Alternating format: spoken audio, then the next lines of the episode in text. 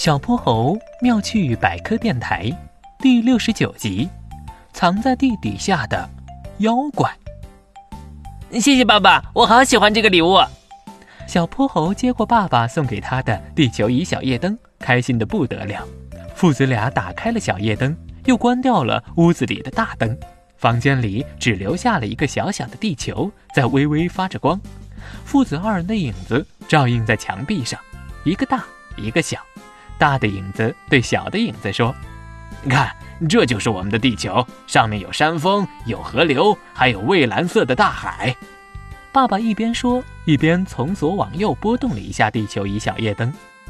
我们这颗充满勃勃生机的蓝色星球，每天就像这样自西向东的转动，像黑沉沉的宇宙，散发着自己无穷的魅力。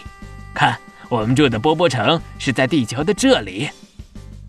爸爸停住了地球仪的转动，指着太平洋西岸小小的一点，跟小泼猴说：“爸爸，地球仪真的太美了，我们生活在地球上，简直太幸福了。”对，对我们来说，再没有哪一颗星球比地球更美了。但是你也不要以为它总是这么温和美好哟。爸爸的语气开始变得有点故作神秘。你知不知道，在他的地底下可是藏着妖怪哟？什么？你说地球的里面住着妖怪？小泼猴一脸的紧张。爸爸笑了，捏了一下他的鼻头，哈哈哈哈！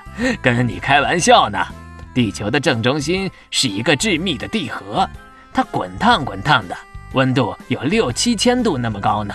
在地核的外面是地幔，它依然非常非常热，热到当中的岩石就像我们喝的豆浆一样，能够流动。我们叫它岩浆，然后就到了地球的最外面，这里有一层冷却下来的岩石形成的壳，叫做地壳。我们就生活在地壳表面。对大大的地球来说，地壳像鸡蛋壳一样薄，上面还有很多裂纹。现在呀，为了了解我们地球的奥秘，科学家叔叔们做了好多好多研究呢。地壳什么时候会断裂？原有的裂缝之间什么时候会发生撞击？岩浆又会什么时候从隆起的山坳里冒出来？地壳的这些活动都会对我们的生活造成很大的破坏呢。哦，我知道了，原来你说的妖怪就是最近新闻里报道的地震和火山喷发吧？爸爸点了点头，看着儿子，眼睛眯成了一条缝。随后，他把小夜灯的光线调到最暗，轻轻关上门，走出了小泼猴的房间。地球仪小夜灯在小泼猴的书架上发着蒙蒙亮的微光，山峰、河流和大海投下薄薄的影子，铺满了小泼猴的房间。不一会儿，他就甜甜的进入了梦乡。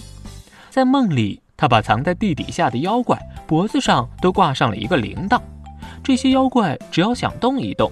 当当当当当当当当，人们马上就能听到，并及时做好抗击它的准备。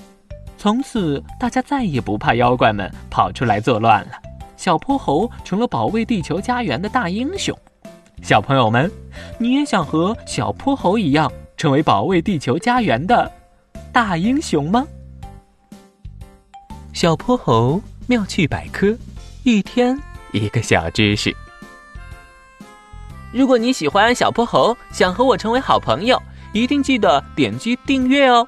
同时，非常欢迎大家在节目下方留言，把心中的大问题、小问题告诉小泼猴，我们会从中挑出好玩有趣的来做解答和分享。